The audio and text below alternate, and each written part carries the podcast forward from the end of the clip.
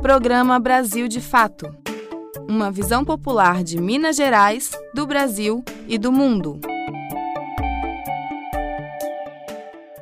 Olá, ouvinte! Está no ar o Brasil de Fato. Confira os destaques desta edição. A audiência de hoje, quarta-feira, discute o acordo entre Vale e Estado para reparação dos atingidos do crime da Vale. Em Belo Horizonte, a prefeitura anunciou que fechou o contrato com o Butantan para garantir vacina para toda a população. Assassinato de Marielle Franco completou mil dias nessa semana e até hoje o crime não foi solucionado. Essas e outras notícias você confere agora, não saia daí. Eu sou Larissa Costa e sigo com você pela próxima meia hora. Brasil de fato chegou. Bora escutar. Brasil de fato chegou. O programa popular. Brasil de fato chegou. Bora escutar. Brasil de fato chegou. O programa popular. Processo né, dessa espera de reparação de danos, as nossas reivindicações não estão sendo ouvidas, os nossos direitos estão sendo violados pela Vale. Agora vem o governo querendo fazer acordo a, a portas fechadas, sem a participação nossa dos atingidos. Isso é golpe, porque acordos feitos que não têm participação de atingido, ele não é validado. Eu não concordo com isso. E o nosso futuro? Como é que vai ser? Dos nossos filhos, como é que vai ser? A nossa saúde, como é que vai ser? Em um todo. Porque os nossos direitos violados, nossas reivindicações não estão sendo ouvidas e nem estão sendo solucionados nossos problemas. Então, assim, tá muito difícil. Eu não sei o que será de nós. O desabafo é de Damiana Aparecida Lima, moradora da comunidade Bela Vista, em Brumadinho. Ela é uma das atingidas pelo crime da Vale, que aconteceu em janeiro de 2018, quando a barragem do Córrego do Feijão rompeu, deixando quase 300 pessoas mortas e milhares de atingidos. Hoje, quarta-feira, tem mais um episódio na briga pela reparação justa aos danos causados à população de toda a bacia do Rio Paraupeba. Uma audiência de conciliação entre a mineradora Vale, o Estado de Minas Gerais e as instituições de justiça aconteceu hoje à tarde no Tribunal de Justiça de Minas Gerais. A audiência tratou da reparação econômica, social e ambiental dos danos morais e coletivos e dos prejuízos econômicos causados ao Estado provocados pelo rompimento da barragem. No entanto, os atingidos denunciam que foram excluídos desse processo e que não conhecem os termos das cláusulas do acordo. Às vésperas da audiência, o acordo ainda era classificado como confidencial e as partes são proibidas de divulgar qualquer detalhe do acordo. As assessorias técnicas independentes, as ATIs, também têm acesso limitado às informações. No último sábado, dia 5, os atingidos se reuniram e elaboraram um manifesto pela participação na discussão do acordo judicial. No texto, os atingidos reivindicam participação e transparência, além da reparação justa e integral. O documento foi assinado pelas comissões de atingidos e pelas assessorias técnicas independentes, que são a AEDAS, o NACAB e o Instituto Guaicuí.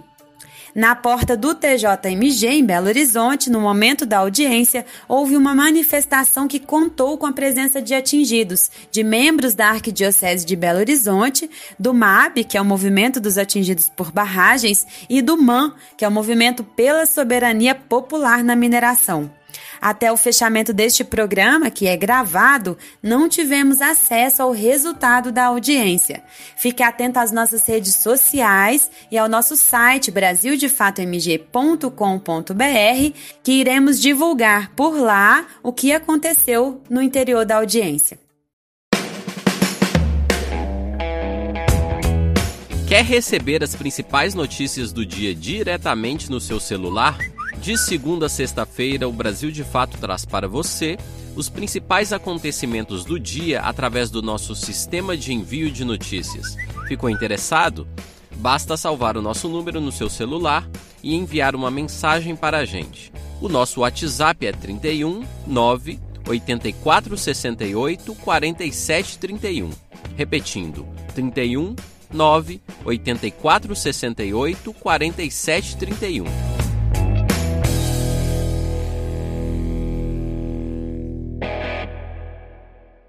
Nesta semana, completaram mil dias que a vereadora Marielle Franco e o motorista Anderson Gomes foram executados no Rio de Janeiro. Até hoje, o crime que aconteceu em 14 de março de 2018 ainda não foi solucionado.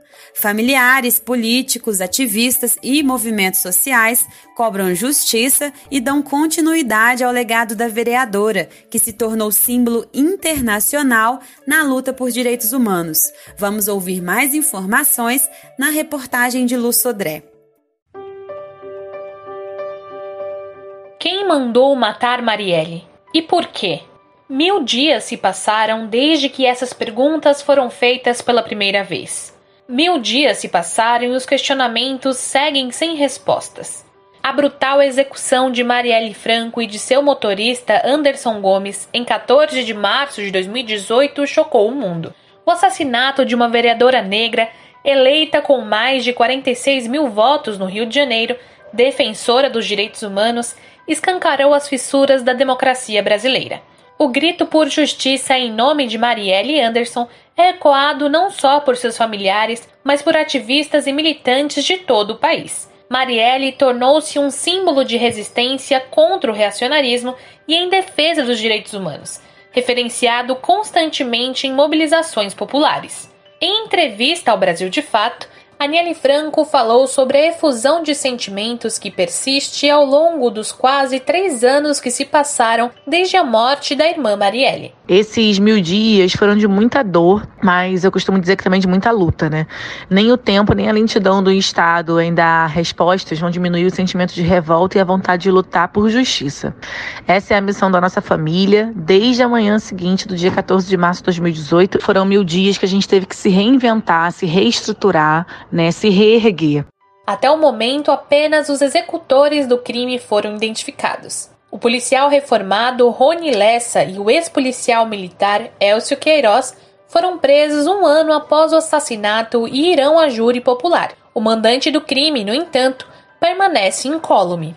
A investigação da Polícia Civil e do Ministério Público do Rio de Janeiro apontou alguns políticos envolvidos com milicianos que figuram como suspeitos da autoria intelectual do crime. Entre eles, o vereador Marcelo Siciliano, do PHS, o ex-vereador Cristiano Girão e o ex-deputado Domingos Brazão, conselheiro afastado do Tribunal de Contas do Estado. Todos negam envolvimento. Segundo a diretora da Anistia Internacional do Brasil, Jurema Werneck, só a justiça vai permitir às famílias de Anderson e Marielle, assim como toda a sociedade, seguir em frente. Além de criticar a morosidade da investigação, Werneck cobra transparência por parte do Ministério Público Fluminense e da Polícia Civil.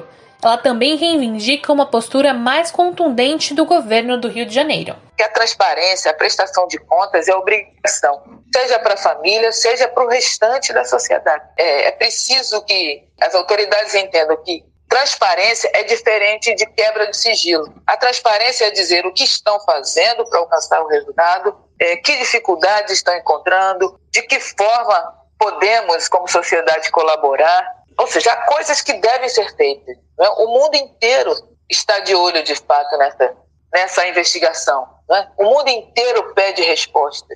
Desde os primeiros meses após o assassinato, a Anistia Internacional monitora o andar do processo. A entidade vem alertando para o desencontro de informações e para o conjunto de questionamentos que seguem sem esclarecimento.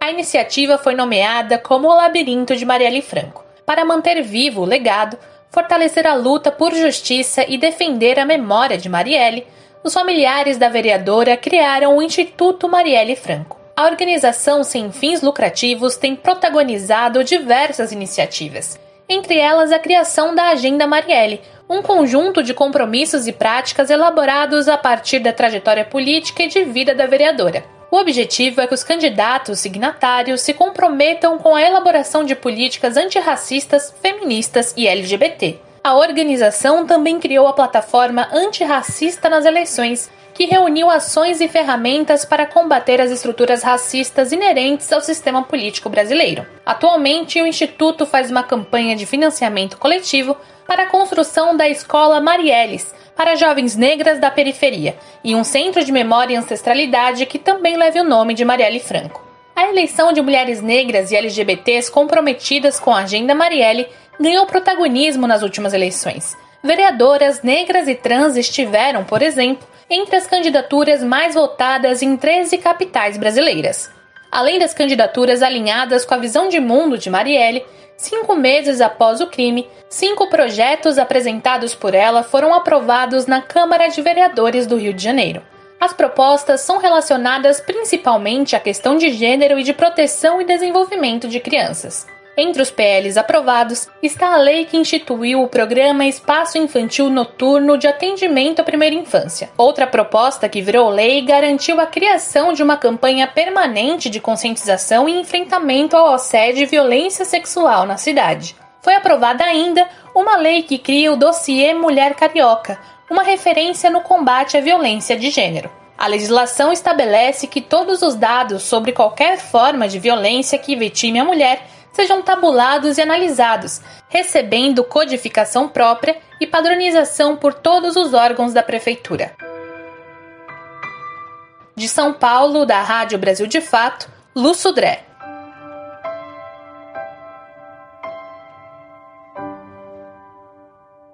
Na terça, dia 8, acontecerão ações para reivindicar justiça por Marielle em diversas cidades do país. Em Belo Horizonte, foi realizada uma intervenção na Praça 7, no centro da cidade, e faixas também foram colocadas nas passarelas da Avenida Antônio Carlos. No Congresso Nacional, a deputada federal mineira Áurea Carolina, junto com Talíria Petrone e Davi Miranda, todos do PSOL, tentam aprovar projeto de lei que torna o 14 de março o Dia das Defensoras e Defensores dos Direitos Humanos. O Brasil continua com altos índices de assassinatos de ativistas pelos direitos humanos e ocupa a quarta posição no ranking mundial de países mais violentos, de acordo com o relatório da Frontline Defenders, organização que compila denúncias globais dos ataques contra os ativistas. No ano passado, pelo menos 23 pessoas morreram executados no Brasil.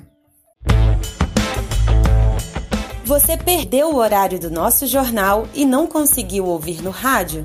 Não tem problema, é só baixar um aplicativo de podcast no seu celular, como o Spotify ou o Anchor, e ouvir o nosso programa a qualquer momento. Em qualquer agregador ou plataforma de podcast, basta digitar Programa Brasil de Fato MG. Ouça, se inscreva e compartilhe.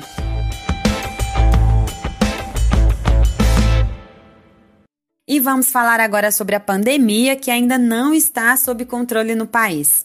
Os números estão cada dia mais preocupantes. O Brasil já atingiu quase 180 mil vidas perdidas por causa da Covid-19.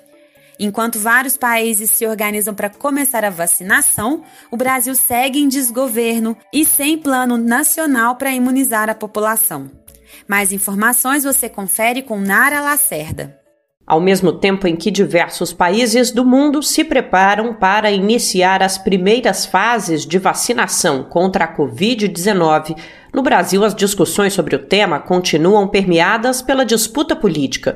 Um dia após o governo do estado de São Paulo anunciar data para o início da campanha de imunização, o ministro da Saúde, Eduardo Pazuello, afirmou que não podem haver planos paralelos e que a campanha será nacional. O ministro enfatizou que o planejamento compete à União e lançou uma indireta ao governador de São Paulo, João Dória, do PSDB. Não podemos dividir o, dividir o Brasil no momento difícil que todos nós passamos essas dificuldades. Mais cedo, ao responder questionamentos de governadores sobre a vacina chinesa Coronavac, Pazuello disse que a aprovação da Anvisa deve demorar dois meses após os resultados finais dos testes. O imunizante é produzido no Brasil em parceria com o Instituto Butantan, ligado ao governo de São Paulo. O ministro da Saúde afirmou que a substância será adquirida se houver necessidade. As afirmações de Pazuello nesta terça-feira ocorrem após dias de muita pressão por parte de estados, municípios e entidades para que o governo federal estabeleça um planejamento mais efetivo para a vacinação contra o coronavírus. Enquanto os embates e interesses políticos dominavam o debate do dia, o Brasil registrou 51.088 novos contaminados pela Covid-19 em 24 horas. Se esse ritmo for mantido ao longo da semana, o país terá o sexto período seguido de aceleração da pandemia, cada vez mais próximo aos piores níveis já registrados em território nacional.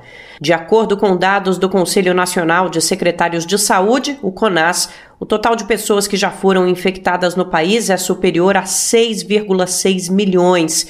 Em um dia, foram confirmados 842 óbitos. A soma de vidas perdidas para o coronavírus no Brasil é de 178.159 pessoas. De São Paulo, da Rádio Brasil de Fato, Nara Lacerda.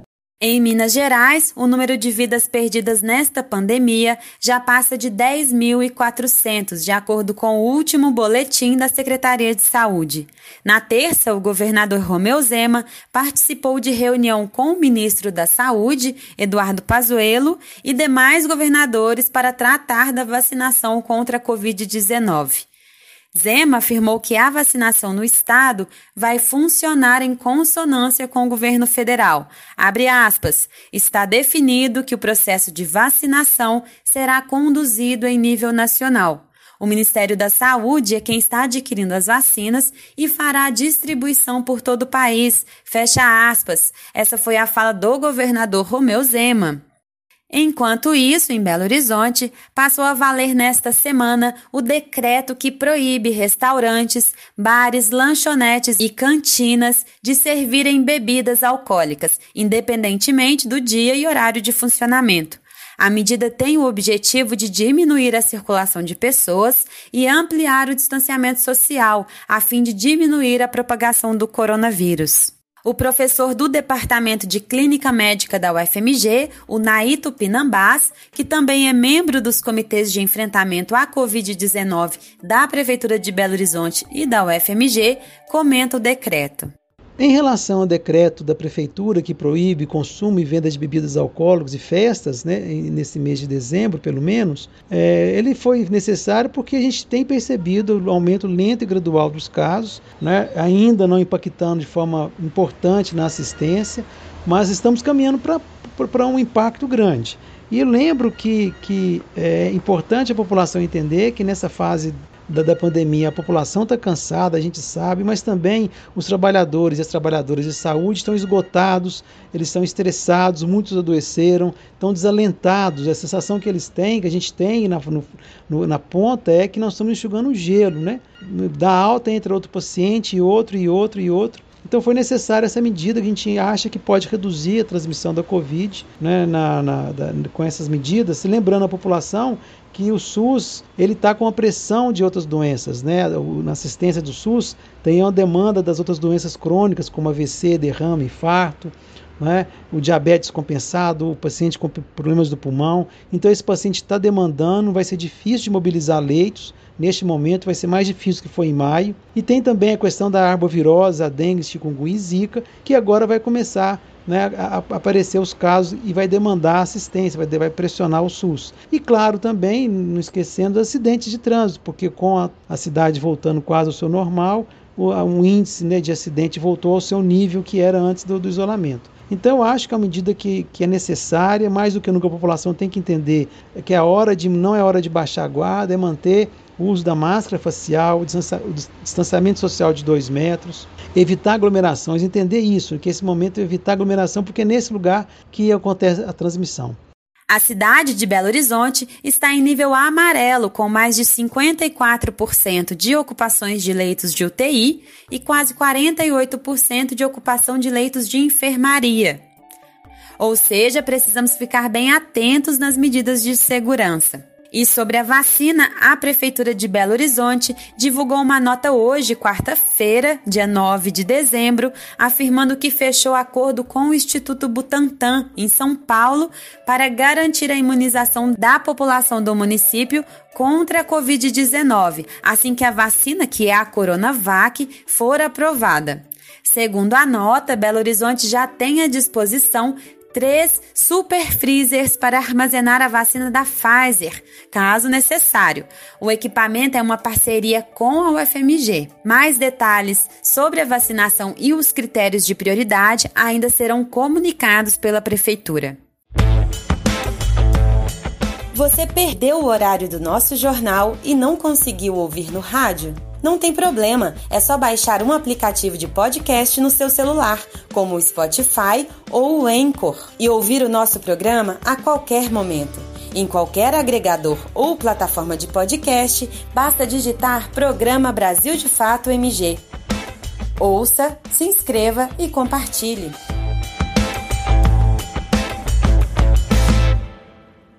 E vamos agora falar sobre ciências. Na semana passada, o nosso colunista falou sobre as gerações da internet e explicou para a gente o que é a rede 5G. Se você perdeu, é só entrar no nosso site brasildefatomg.com.br e conferir. E atendendo ao pedido da nossa ouvinte Silvana Alves, o Renan Santos vai falar um pouco mais sobre esse assunto. Na coluna de hoje, o Renan responde se celular, antenas e a internet podem causar câncer. Vamos ouvir? Com ciência, os grandes e pequenos mistérios do mundo.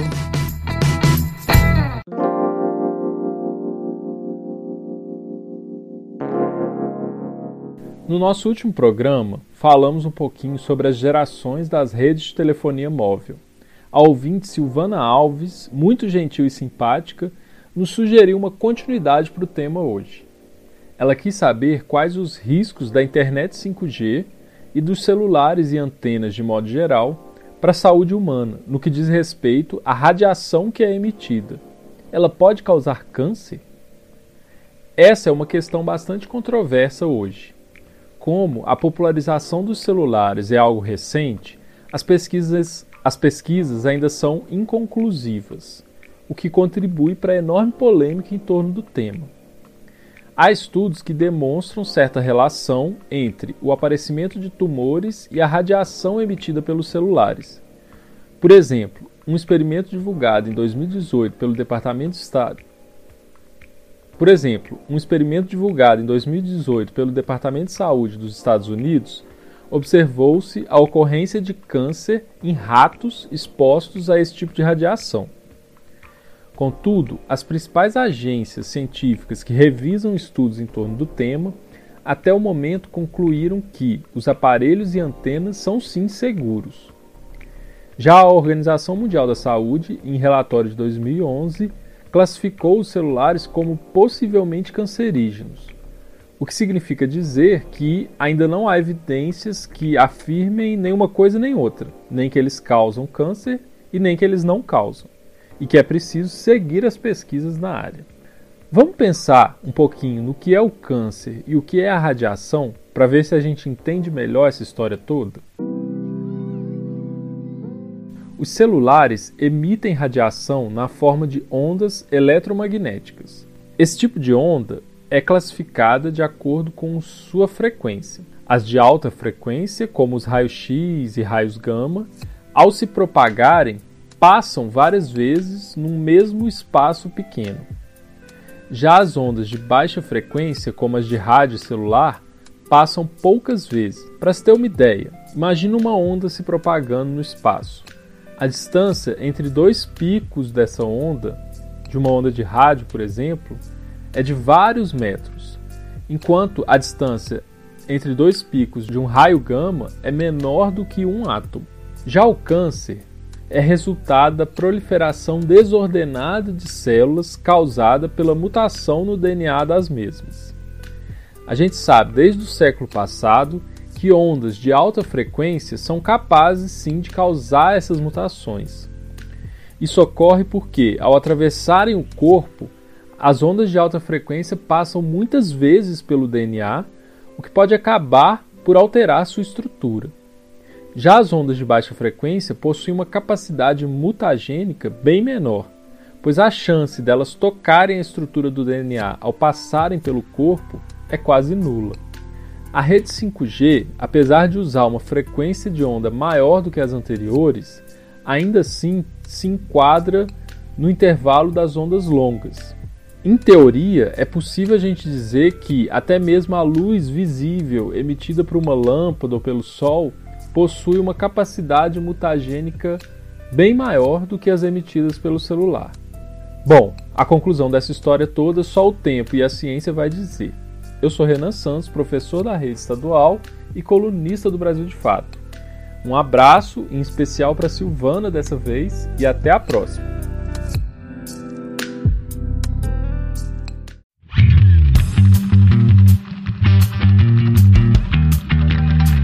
Resenha Esportiva.